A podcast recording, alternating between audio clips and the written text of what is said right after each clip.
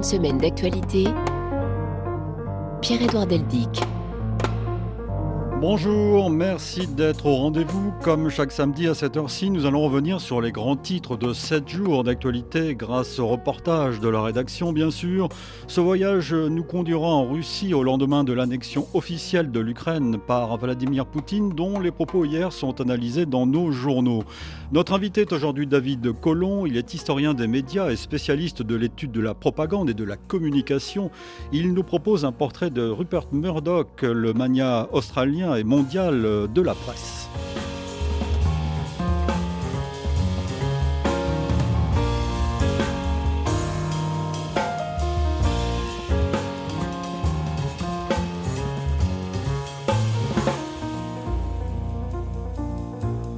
Mais avant d'écouter David Colomb, revenons tout de suite sur la mission de la sonde DART de la NASA.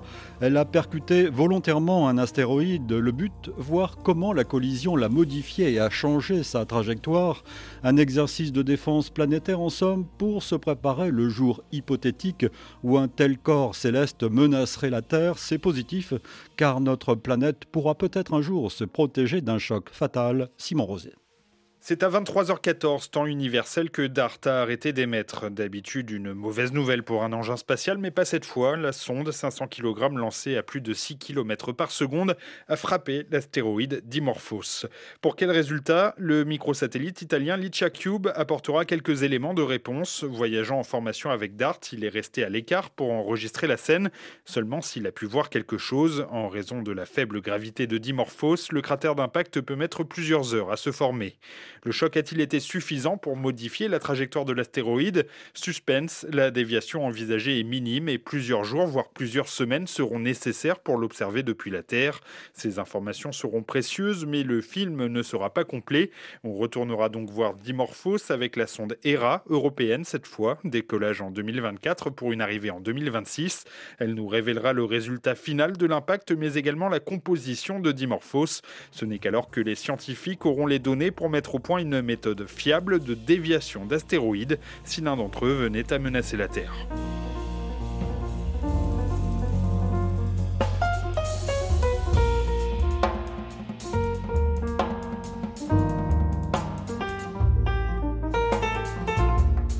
Une semaine d'actualité.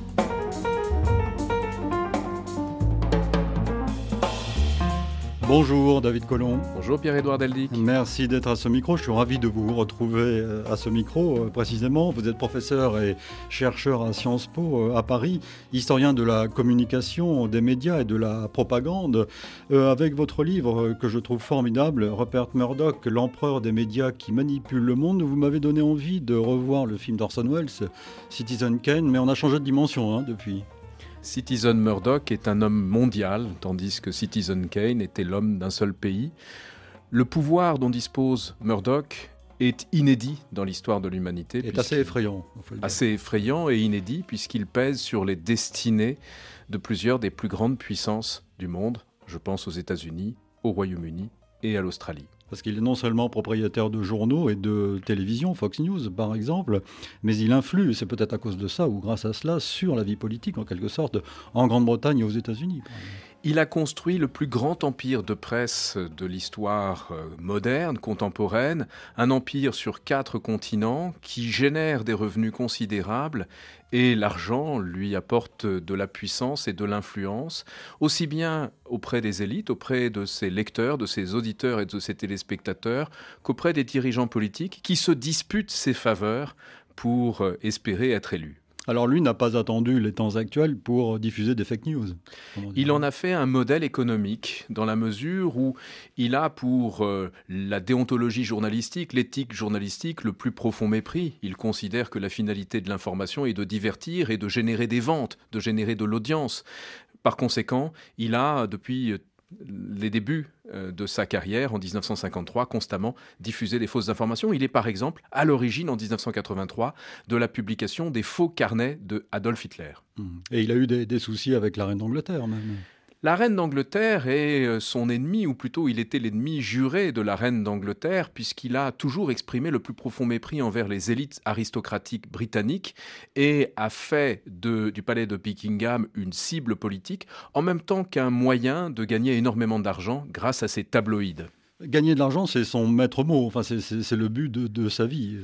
Euh, le but de sa vie, c'est l'influence. Il cherche à influencer les gens, à commencer par les dirigeants politiques, mais il a appris de son maître londonien Lord Beaverbrook que pour qu'un journal fasse une bonne propagande, il faut d'abord qu'il gagne de l'argent. Et c'est la raison pour laquelle sa priorité a toujours été de rendre ses médias rentables avant d'en faire des outils d'influence. C'est lui l'inventeur de la page 3 du Sun avec des filles au sein nu, non? C'est lui qui, au début des années 70, a commencé effectivement à publier des seins nus euh, dans la page 3 du Sun. Il est aussi celui qui a inventé la page 6 du New York Post qui est consacrée aux potins new-yorkais euh, et qui a beaucoup d'influence aux États unis Il est euh, le maître euh, incontesté d'un type de tabloïd qui a connu un grand succès ces dernières décennies. Et il a inventé aussi la télévision tabloïde. Ça, je reprends un peu ce que vous dites dans le livre. Avec Fox il a appliqué à Fox News, qu'il a créé en 1996, les principes issus de ces tabloïds, à savoir euh, une info-divertissement, une information qui vise à divertir davantage qu'à éclairer.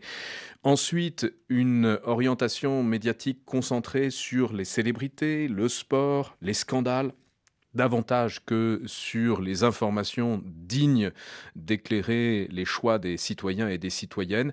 Et c'est euh, un média, Fox News, qui l'a rendu euh, considérablement riche et qui génère plus d'un milliard de bénéfices par an. Alors aux spécialistes de l'étude de la communication, je voudrais faire écouter ceci. Là, nous sommes en France. Des propos qui ont été fort remarqués de Bruno Le Maire, le ministre de l'économie, chez nos confrères de France Inter. Nous ne mettrons pas le chauffage tant que la température ne sera pas en dessous de 19 degrés. Donc vous ne verrez plus avec une cravate mais avec un col roulé. Et je pense que ce sera très bien, que ça permettra de faire des économies d'énergie, de faire preuve de sobriété. C'est la manière la plus efficace de passer l'hiver sans avoir à couper l'énergie pour qui que ce soit. Alors là, on oublie euh, Murdoch un instant et on parle de communication politique, là, très clairement. Il s'agit d'un type de communication politique qui consiste à déléguer sur les consommateurs la responsabilité euh, des dépenses énergétiques en les responsabilisant. Il s'agit en même temps d'un type de communication qui vise à rendre les dirigeants politiques plus humains, mais c'est un type de communication politique qui peut ne pas toujours convaincre. Oui, parce que il, s'est plutôt fait moquer euh, cette semaine. On s'est moqué de lui. Nous verrons combien de temps il peut porter des cols roulés et combien de ministres renonceront au bénéfice du sèche-linge pour étendre leur linge. Alors nous allons parler beaucoup de la propagande dans cette euh, émission également, tout en, évoquant le, parcours de Rupert Murdoch. Je rappelle que vous êtes l'auteur de Propagande, la manipulation de masse dans le monde contemporain, un livre publié chez Belin en 2019. Et d'ailleurs, j'invite nos auditeurs à, écouter ou à réécouter, s'ils le veulent, notre émission Idée euh, qui vous était consacrée. C'était le 28 février 2019, une émission qu'on peut retrouver euh, tout simplement en tapant euh, sur votre moteur de recherche préféré, euh, ID, David Colomb, RFI, et on tombe tout de suite sur l'émission Manipulation, qui est un des maîtres mots, un des mots clés pour comprendre l'actualité aujourd'hui. On va le voir tout à l'heure dans un instant en Ukraine ou en Iran. Il s'agit d'influencer les individus à leur insu et de le faire en recourant à des médias de masse en même temps qu'à des techniques qui ont été élaborées pendant des décennies au sein principalement de l'industrie publicitaire. Oui. Et ce sont des, des, techniques euh, qui ont leur maître, en fait, leur spécialiste, leur gourou ceux que j'ai appelés les maîtres de la manipulation, eh c'est-à-dire des individus qui se sont donnés pour euh, métier et pour mission d'agir sur les conduites de millions d'individus à la fois et qui ont changé considérablement la façon dont on communique aujourd'hui dans le monde. Et cette propagande s'est, euh, comment dire, améliorée au fil des, siècles. On n'est plus euh, dans la propagande des années 40. Aujourd'hui, cette propagande est parfois plus insidieuse. Cette propagande connaît un progrès continu parce que on retient ce qui marche, on élimine ce qui ne fonctionne pas, et une technique qui a fait la démonstration de son efficacité il y a un siècle peut encore aujourd'hui être utilisée. Tandis que les moyens de communication modernes ont permis de décupler les outils et l'impact des propagandistes.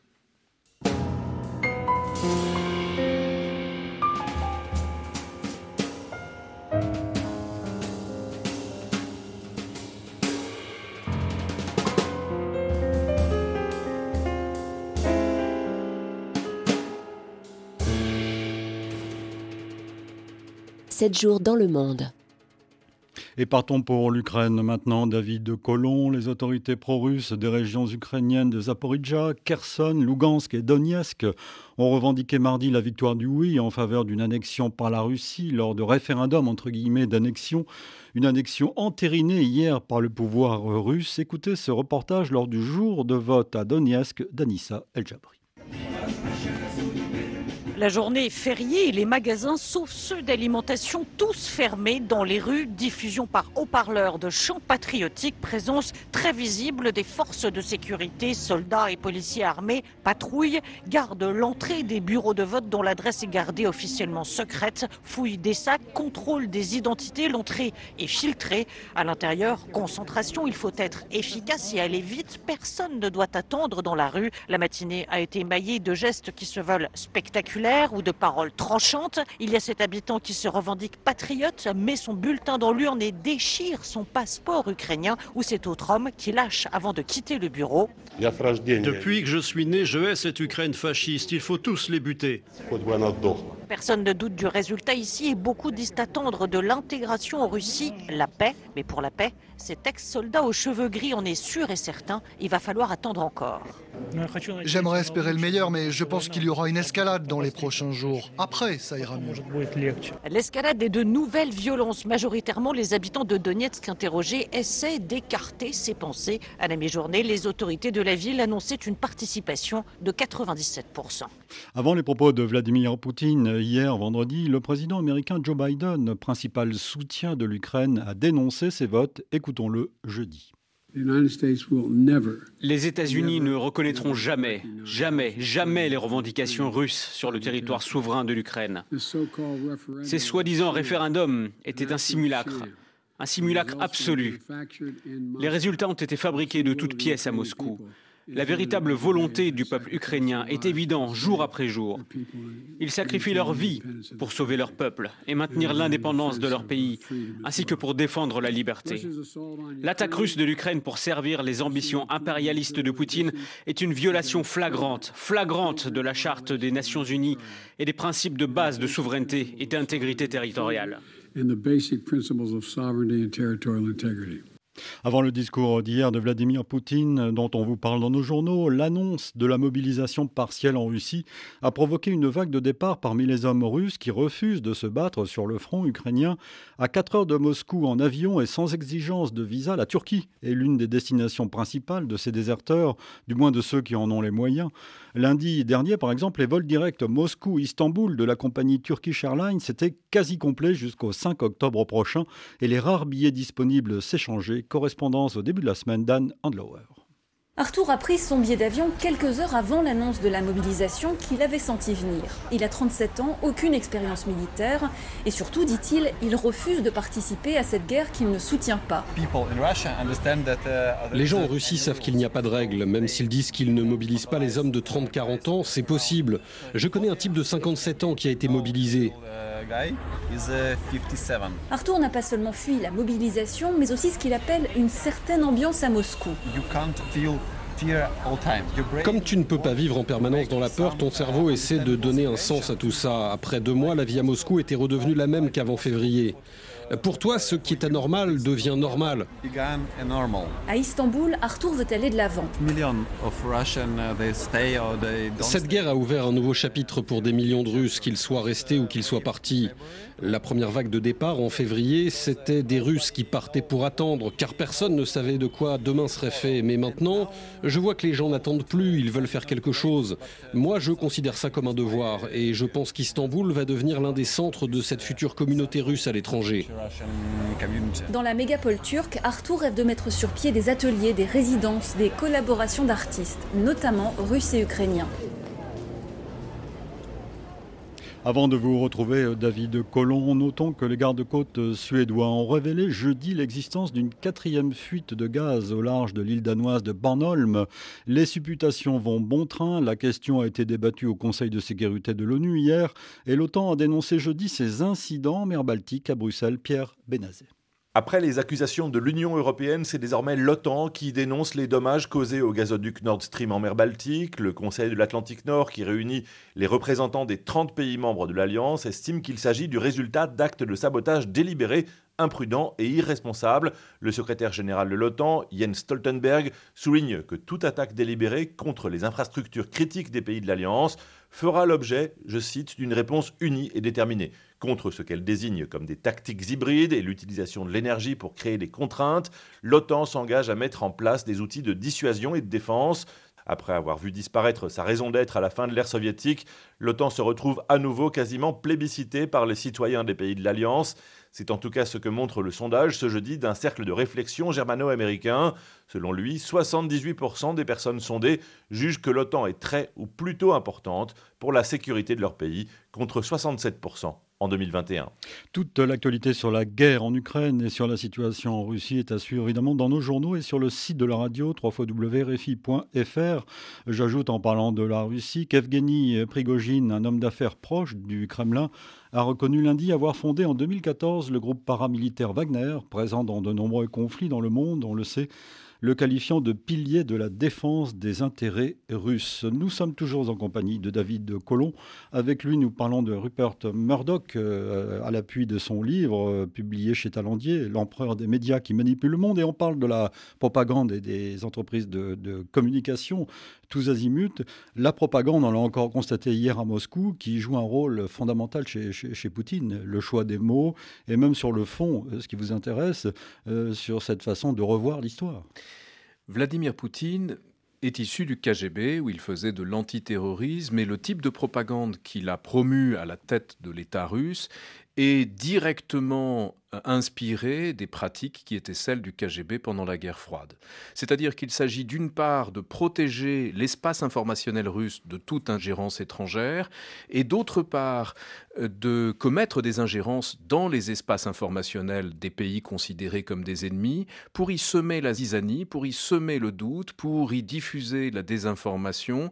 C'est ce que le KGB appelait des mesures actives et aujourd'hui cela prend la forme de ce que l'on appelle cette guerre hybride où l'information est une arme parmi d'autres. Et pour un pays comme la Russie, l'information est sans doute la principale arme à sa disposition dans la mesure où elle dote la Russie d'une image de force absolument extraordinaire dans les relations internationales. Et puis il y a, David Colomb, la propagande intérieure au sein de la Russie, la propagande est d'un autre type que celle que l'on connaît en Occident. Dans les pays occidentaux, pays libéraux, démocratiques, il faut persuader les électeurs de voter pour tel ou tel, d'acheter tel ou tel produit. Dans un régime autoritaire, comme aujourd'hui la Russie, la propagande est le prolongement de la terreur. Il s'agit de dissuader les opposants de s'exprimer en même temps que de conformer les attitudes de la population à ce qu'attend le, régime. Et le seul domaine dans lequel il existait encore un art de la persuasion en Russie était celui de la persuasion militaire pour convaincre des Russes d'aller s'engager. Mais depuis que a été déclarée cette mobilisation partielle qui concerne tout de même euh, environ un million de Russes, l'illusion de la persuasion a disparu au profit de la propagande pure et dure d'un régime autoritaire. Euh, Rupert Murdoch a échoué à se développer en Russie, non Rupert Murdoch s'est trouvé à la fin des années 90 en capacité d'investir le marché publicitaire en Russie et il a constitué un empire publicitaire d'affichage publicitaire par des panneaux dans les rues des grandes villes euh, d'Europe centrale et orientale et en Russie euh, qui a fait de lui un personnage incontournable. Mais il s'est heurté aux réticences du Kremlin, qui n'appréciait pas, bien évidemment, de voir un agent d'influence américain comme Rupert Murdoch. Il a pris la nationalité américaine en 1985. Il qu'il est australien. Hein, il est australien, mais depuis 1973, il vit essentiellement aux États-Unis et il a toujours servi les intérêts américains dans le monde, de sorte que Vladimir Poutine euh, s'est efforcé de contenir son influence. Et Rupert Murdoch n'a pas réussi à s'implanter euh, économiquement en Russie, pas plus d'ailleurs qu'en Chine. Alors arrêtons-nous un instant sur cette proximité de, Rupert Murdoch avec les présidents américains. Vous parliez de, Kennedy, euh, il a connu, il était proche de Nixon, il était proche de Reagan, il a beaucoup aimé Bush euh, et sa guerre en Irak, il a évidemment beaucoup aimé Trump. cette proximité interroge. Elle a deux origines. La première est géopolitique, parce que lorsque vous êtes président des États-Unis et que vous voulez euh, faire prévaloir le point de vue américain dans le monde, vous êtes content de pouvoir vous appuyer sur euh, des propriétaires de médias qui sont implantés dans pratiquement tous les pays euh, du monde. S'agissant de Rupert Murdoch, qui plus est, il est implanté dans deux des alliés historiques des États-Unis, que sont le Royaume-Uni et l'Australie. La seconde raison tient au fait que Rupert Murdoch s'est emparé avec ses journaux, ses tabloïds et avec Fox News d'un segment de l'électorat conservateur qui est un segment très particulier, un segment des classes moyennes et un segment ouvrier de gens qui jadis votaient pour les démocrates mais ont basculé pour le camp républicain. On les appelait Reagan démocrates du, temps euh, du président Reagan. On les appelle aujourd'hui euh, Trumpistes mmh. ou MAGA aux États-Unis. Et ce segment permet de faire ou défaire les élections. Et ça a rendu Rupert Murdoch absolument incontournable dans la vie politique euh, des États-Unis. Pour bien comprendre la puissance qu'il a aux États-Unis, notamment, on peut rappeler quelques titres de, de ces journaux. Et des, journaux très différents les uns les autres d'ailleurs. Euh, il a acquis en 2007 le Wall Street Journal, ah qui est euh, la façade respectable de son empire. Il a acheté le New York Post, dont il a fait un vecteur d'influence considérable à New York. Mais il a rapidement réalisé que les États-Unis ne sont pas tout à fait l'Angleterre ou la France ou l'Italie. Aux États-Unis, la télévision joue un rôle absolument considérable. De sorte que dès 1985, il a investi massivement dans le domaine de la télévision et aussi du cinéma. C'est ce qui l'a conduit à constituer Fox News, qui est aujourd'hui encore l'un des principaux leviers de son influence. Fox News qui fait partie d'un groupe plus large. Hein. Il a en effet euh, constitué un groupe qui s'appelait euh, Fox, purement simplement, qui, après le rachat de, des studios 20th Century Fox, et il s'agissait d'un network américain, donc d'un réseau télévisé qui a été euh, l'un des quatre plus importants, avant qu'il ne le revende récemment à Disney. Ce qui doit nous faire réfléchir, nous Français, c'est que ce grand patron de, presse, avec euh, sa presse si particulière et ses méthodes euh, si étranges, est aussi le propriétaire de maisons d'édition. Il a, dès les années 80, acheté des maisons d'édition. Il a concentré celles-ci au sein d'un groupe mondial, très important notamment parce qu'il euh, imprime la Bible en langue anglaise. Il en est détenteur des droits. C'est drôle d'ailleurs d'imprimer à la fois The Sun avec ses, filles dénudées euh, en page 3 et la Bible d'un autre côté, mais bon.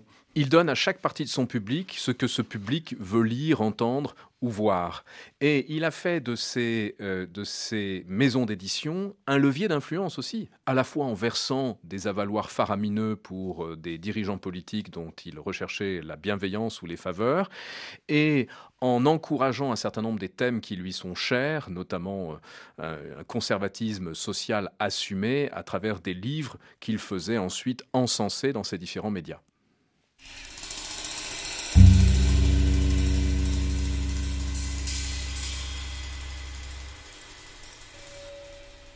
Suite d'une semaine d'actualité, David Collomb, nous partons pour l'Iran, où le commandement de la police a averti mercredi que ses unités s'opposeraient avec toute leur force, entre guillemets, aux manifestants qui ont protesté pendant plus d'une dizaine de jours contre la mort d'une jeune femme arrêtée par la police des mœurs. Nous en avons parlé la semaine dernière. Oriane Verdier, au début de la semaine.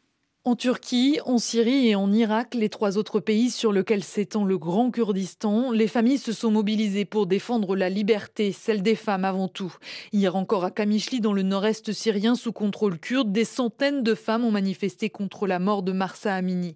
La jeune femme nommée Gina Amini, en kurde, est morte après son arrestation à Téhéran par la police des mœurs pour port incorrect du voile. Ce week-end, des rassemblements ont eu lieu dans les villes du monde entier, là aussi largement soutenus, voire organisée par la diaspora kurde. Au-delà de la cause première qu'est la défense de la liberté des femmes, le but est une fois de plus de faire respecter les droits de la communauté kurde. En Iran, cette minorité est particulièrement organisée politiquement. Les gardiens de la révolution iranien bombardent d'ailleurs depuis trois jours les positions retranchées des partis politiques kurdes iraniens en exil au Kurdistan irakien. Selon l'ONG Hengao, des forces iraniennes auraient été dépêchées le long de la frontière afin de faire face à toute tentative militaire des forces kurdes iraniennes. Partons pour l'Italie maintenant. David Giorgia Meloni, la chef du parti post-fasciste Fratelli d'Italia, a entamé mardi avec ses alliés des négociations pour former un nouveau gouvernement alors que plusieurs crises se profilent. Après sa victoire aux élections législatives, bien sûr, de dimanche dernier à Rome ce jour-là, Juliette Gerbrandt. Plus d'un quart des suffrages pour un parti qui, il y a quatre ans, remportait moins de 5% des voix des électeurs. C'est une victoire personnelle pour Giorgia Meloni qui peut prétendre devenir la première femme à diriger un gouvernement en Italie. C'est aussi la majorité la plus à l'extrême droite depuis 1946. La coalition est assurée d'avoir la majorité absolue à la Chambre et au Sénat.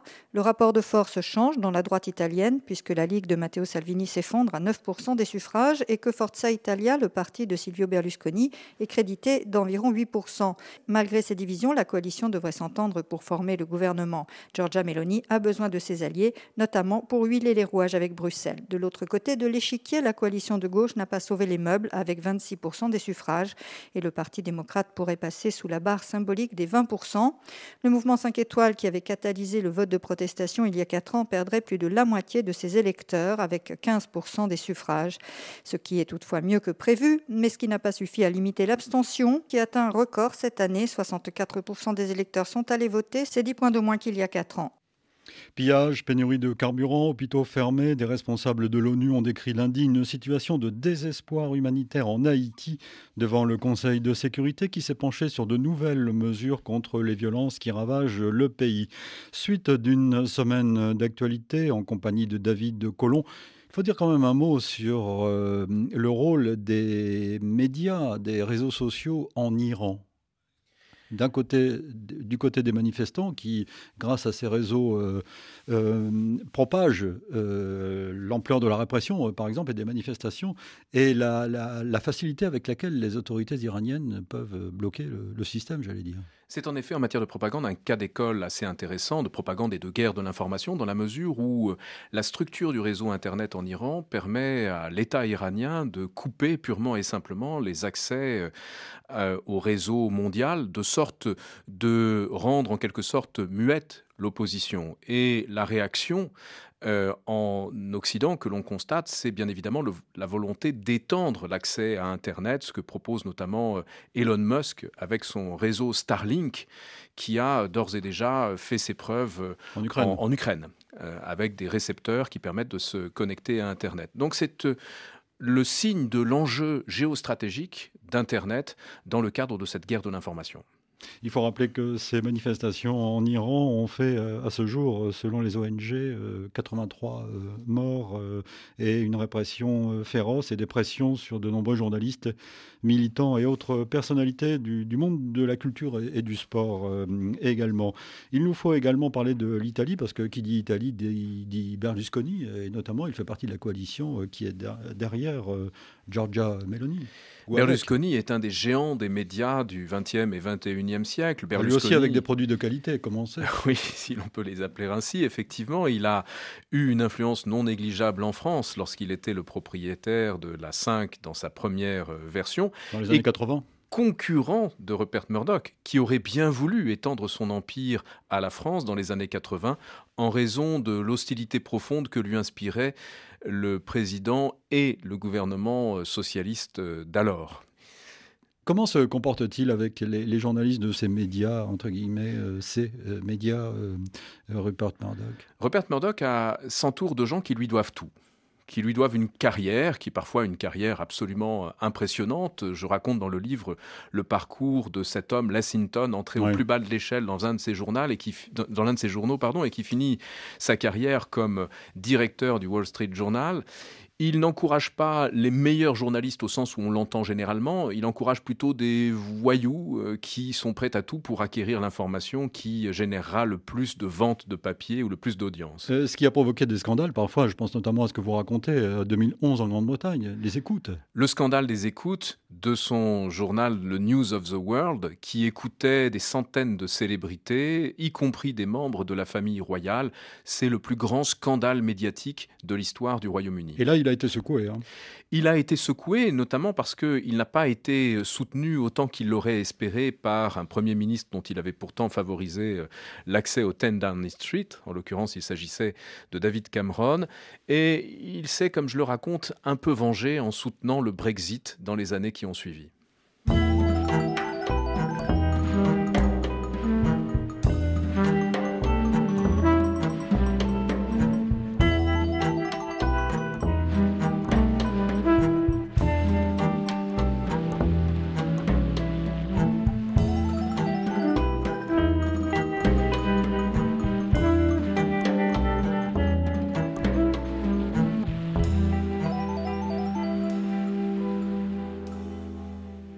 Une semaine d'actualité.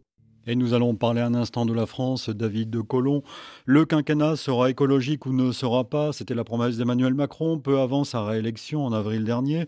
Mais alors que le premier budget du quinquennat été présenté lundi, les ONG de défense de l'environnement et du climat estiment que le compte n'y est pas malgré quelques avancées. Jeanne Richard. Énergie, transition écologique, transport, biodiversité, les budgets sont en hausse dans tous ces secteurs pour un total de 59 milliards 600 millions d'euros.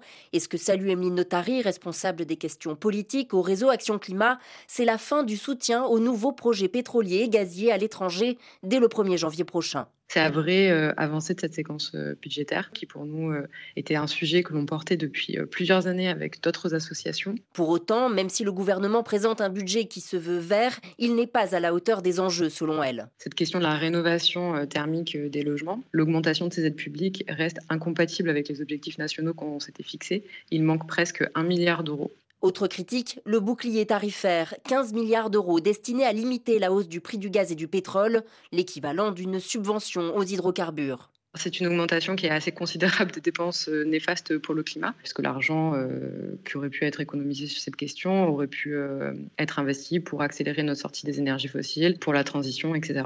Le ministre de l'économie Bruno Le Maire l'a d'ailleurs reconnu, ce projet de loi de finances, je cite, penche encore un peu trop du côté des énergies fossiles. J'ajoute dans l'actualité française que des milliers de manifestants ont, comme on dit, battu le pavé jeudi en France à l'appel des syndicats et d'organisations de jeunesse pour réclamer des hausses de salaire et donner un coup de semon sur les retraites au moment où l'exécutif, on le sait, précise sa méthode pour réformer. Vous écoutez Réfi, vous avez raison, vous écoutez singulièrement une semaine d'actualité. Nous sommes toujours en compagnie de David de Colomb qui nous offre un travail de fond sur Rupert Murdoch, l'empereur des médias qui manipule le monde. C'est le titre de son livre publié chez Talandier. Vous me faisiez euh, souligner, vous souligniez pendant que vous écoutiez ce, reportage, euh, David Colomb, que, et vous l'écrivez d'ailleurs dans le livre, que Rupert Murdoch euh, propage avec ferveur presque la, la parole climato-sceptique. Rupert Murdoch a depuis des décennies des intérêts dans les industries polluantes émettrices de, de, gaz à effet de serre et il a fait de ses journaux des outils de diffusion en masse de théories climato-sceptiques, ce qui a fait grincer des dents dans sa propre famille.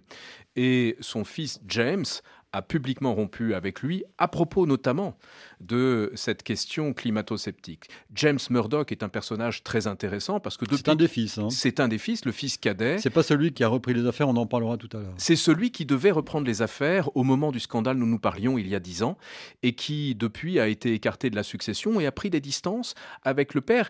Et il est intéressant également pour l'actualité française dans la mesure où l'un de ses plus proches collaborateurs, Frédéric Michel, a été nommé récemment par Emmanuel Macron, euh, spin doctor de l'Élysée en charge de la communication et de la stratégie.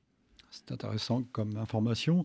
Euh, David Colomb, est-ce qu'un homme comme Vincent Bolloré marche sur les traces de, de Murdoch, de Rupert Murdoch, en quelque sorte? Si l'on analyse la stratégie qui est la sienne, effectivement, il semble suivre pas à pas la méthode Murdoch il a constitué un empire médiatique constitué de journaux et de magazines, de radios et de chaînes de télévision, mais également euh, constitué euh, de maisons d'édition. Il a fait de ces news une forme d'équivalent euh, dans sa stratégie de ce qu'est Fox News, avec peut-être le succès en moins dans la mesure où euh, le succès d'audience de, CNews n'est en rien comparable à celui de, Fox News qui, entre 2021 et 2022, a connu une progression de 13% de euh, son audience.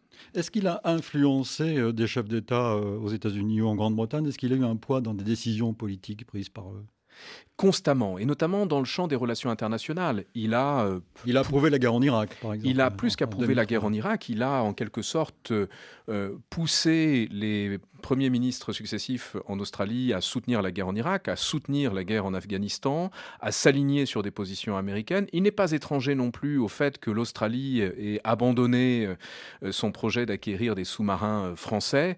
À maintes reprises, il a fait prévaloir les intérêts américains sur les intérêts des autres nations que ce soit d'ailleurs la France ou même le Royaume-Uni. Est-ce qu'on peut dire, David Colomb, que son âge d'or a été euh, la période Reagan-Thatcher? Je le croyais. Ils les connaissaient euh, tous les deux. Il les connaissait en même temps et je croyais effectivement, lorsque j'ai commencé à écrire ce livre, que c'était son âge d'or. Et puis j'ai dû constater que non, son âge d'or est beaucoup plus récent que cela, lorsque il murmurait à l'oreille de Donald Trump en même temps qu'il avait l'oreille du Premier ministre britannique Boris Johnson. Jamais son influence n'a été aussi grande que ces dernières années et elle demeure considérable aujourd'hui. Oui, c'est pas exagéré de dire que Trump avait besoin de ses conseils même. Trump a vu toujours dans Rupert Murdoch euh, un idéal à atteindre. Il est l'homme que Trump n'a jamais réussi à devenir, c'est-à-dire un entrepreneur à succès qui n'a pas fait euh, quatre faillites, mais aussi quelqu'un d'influent et de respecté. Il cherchait constamment et continue, à ma connaissance, de chercher son, soutien. Hmm.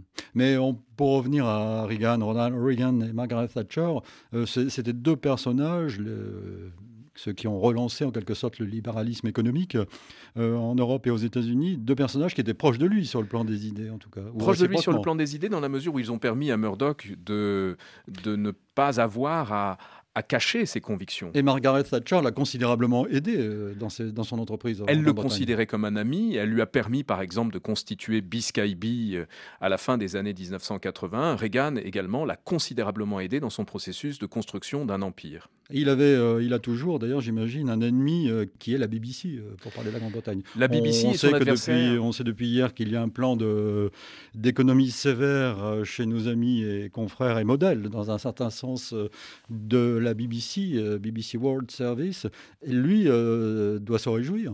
Il a toujours considéré que les médias publics étaient des concurrents déloyaux, précisément parce qu'ils bénéficiaient euh, d'une subvention, mais aussi parce qu'ils respectaient des règles de déontologie dont lui-même s'est toujours affranchi.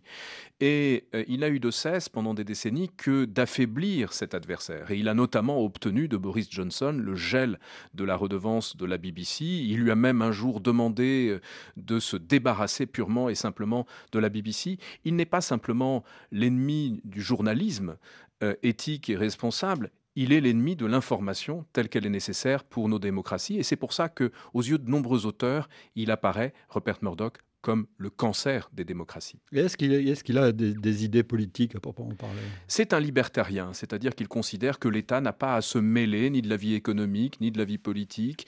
Il est favorable au libre marché, il est défavorable à toute mesure de régulation.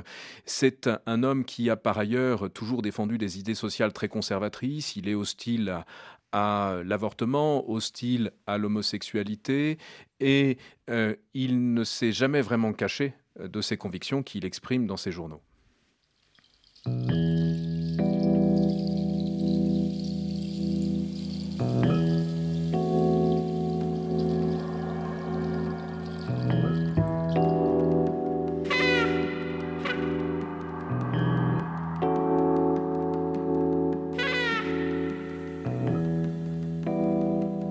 Pour nous écrire par courriel, semaine.actu.rfi.fr. Un salut à quelques-uns de nos auditeurs fidèles sur le continent africain, comme chaque samedi. Bonjour notamment à Latifou, à Parakou au Bénin, à Faosan à Porto Novo, à Abdallah et Nibisali à N'Djamena euh, au Tchad. Bonjour à Gaspard en Côte d'Ivoire, à Abidjan, à Michel Le et à Bachlar Aming à Yaoundé, Cameroun. Un salut à Charles à Brazzaville et à Souleymane à Labé en Guinée-Conakry. Enfin, un salut à un de nos auditeurs haïtiens, Joseph à Port-au-Prince. Bonjour d'ailleurs à tous nos auditeurs haïtiens.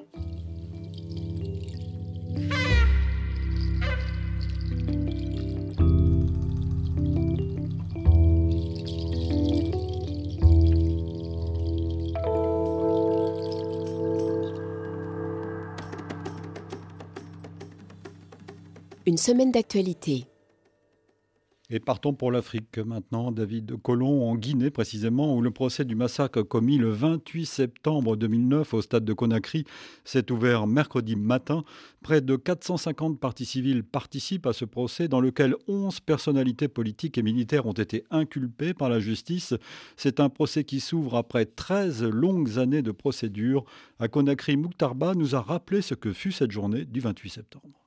Ce jour-là, des éléments de la garde présidentielle du capitaine Moussa Dadis Kamara, venus du camp militaire Alpha Yaya Diallo, font irruption dans l'enceinte du stade du 28 septembre. Des dizaines de milliers d'opposants à la jeune se sont rassemblés dans ce stade le plus grand de la capitale pour dire non à la candidature annoncée du capitaine Moussa Dadis Kamara à l'élection présidentielle prévue en janvier 2010. Des soldats lourdement armés rejoignent sur les lieux des éléments de la gendarmerie, de la CMIS, la compagnie mobile d'intervention et de sécurité déployée depuis les premières heures de la matinée. Il est 11 heures quand les coups de feu commencent à crépiter du côté de la mairie de Dixine à l'est du stade. Les militaires, les gendarmes, les policiers et autres milices armées envahissent rapidement le stade de tous les côtés, tirant à vue sur les manifestants désarmés. Les civils tentent de fuir comme ils le peuvent au bout d'une heure. Des corps sans vie, des blessés graves jonchent la pelouse, les gradins et l'intérieur de la cour du stade du 28 septembre. Des femmes sont violées par des soldats dans l'enceinte du palais des sports, dans les toilettes et dans les vestiaires du stade. Ils ont connu des proches, des amis, des collègues qui ont été victimes de ces violences commises au stade de Conakry. Pour de nombreux Guinéens, l'ouverture de ce procès, 13 ans donc après les faits, est un événement inédit, un geste positif en matière de lutte contre l'impunité dans le pays. Bintandiagne à Conakry. Installé devant sa petite boutique de matériel sanitaire, Amara Kourouma discute avec ses clients du procès sur les événements du 28 septembre 2009.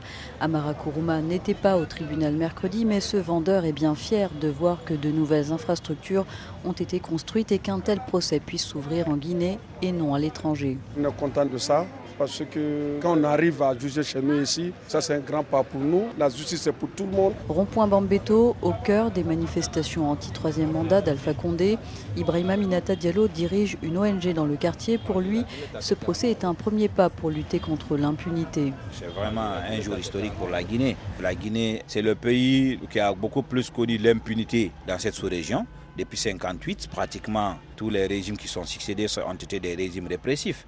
On a connu le régime de Sékou Touré, cinquantaine et quelques mille de personnes ont, été, euh, ont perdu leur vie au, au mais ça n'a jamais fait l'objet d'un procès. Même avis partagé par Yamoussa Souma, un jeune menuisier qui a le nez plongé dans ses commandes de meubles. Ceux qui sont au barreau aujourd'hui, c'est eux qui nous dirigeaient hier. Maintenant aujourd'hui, c'est à leur tour de, de rendre les comptes. Et ceux qui vont venir dans le futur, on espère qu'eux aussi vont prendre exemple pour ne pas commettre les mêmes crimes vis-à-vis du peuple. Yamoussa en a bien conscience, ce procès est parti pour durer plusieurs mois. Faute de temps, il compte visionner les résumés de ce procès dans les médias procès qui a été ajourné et reprendra mardi 4 octobre. Je vous rappelle également que Félicien Kabouga, le financier présumé du génocide de Rwanda en 1994, qui a joué un rôle clé dans le massacre ethnique de la minorité Tutsi, est jugé devant un tribunal des Nations Unies à La Haye.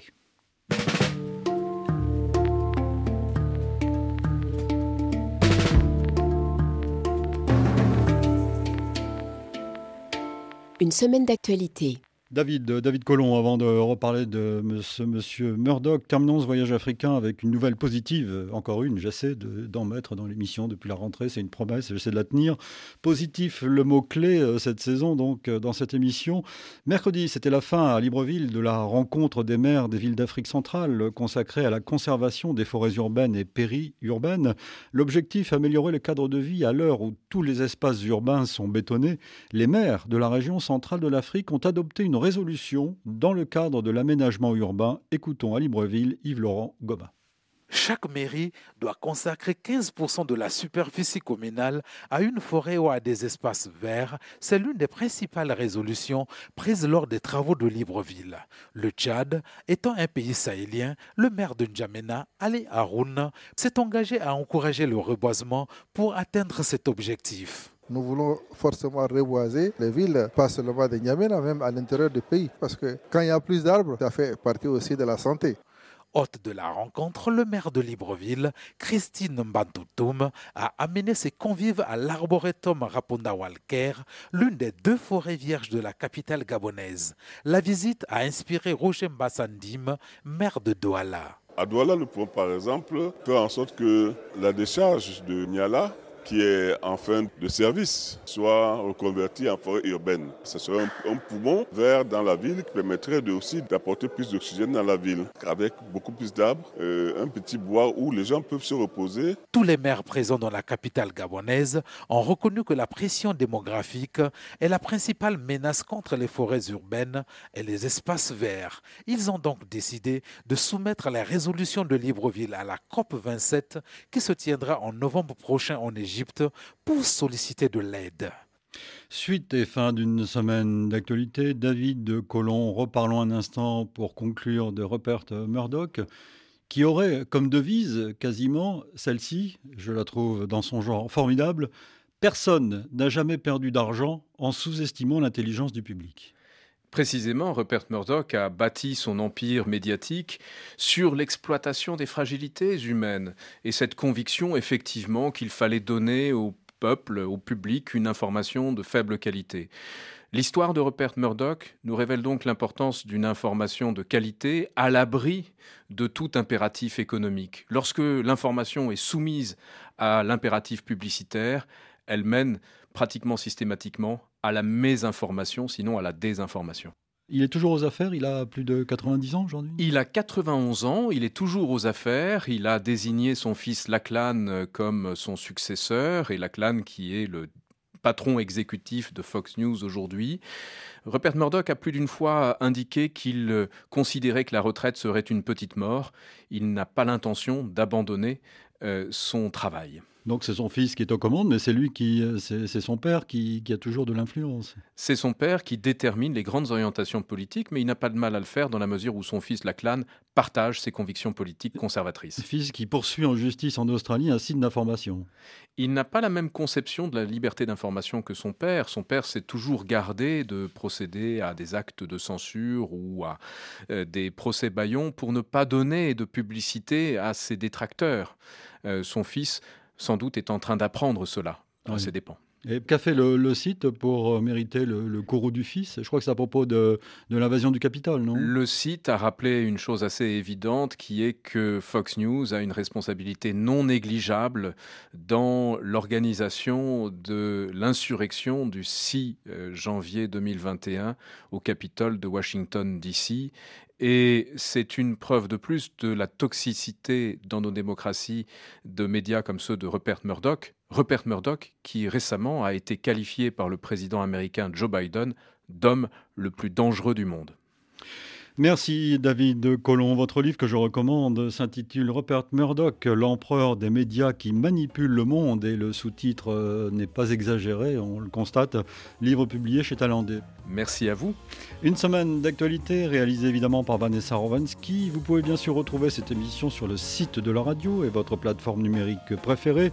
Nous vous donnons rendez-vous demain pour un nouveau numéro du magazine ID et nous vous proposerons un regard sur Stefan Zweig, l'écrivain autrichien qui eut et qui a encore une renommée mondiale.